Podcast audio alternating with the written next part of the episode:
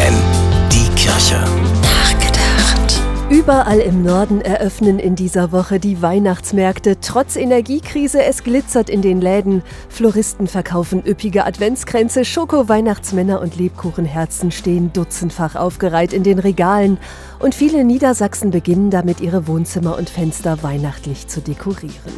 Dieses Wochenende ist schon der erste Advent und viele Menschen freuen sich, dass die Adventszeit in diesem Jahr ein paar Tage länger dauert als üblich.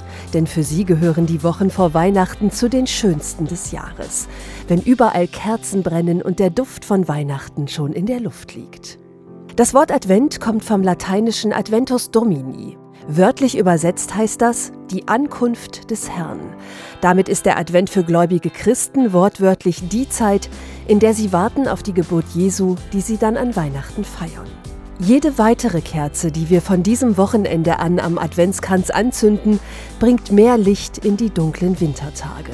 So wie schließlich die Geburt Jesu an Weihnachten Licht in die dunkle Welt bringen soll. Stefanie Behnke, FFN Kirchenredaktion.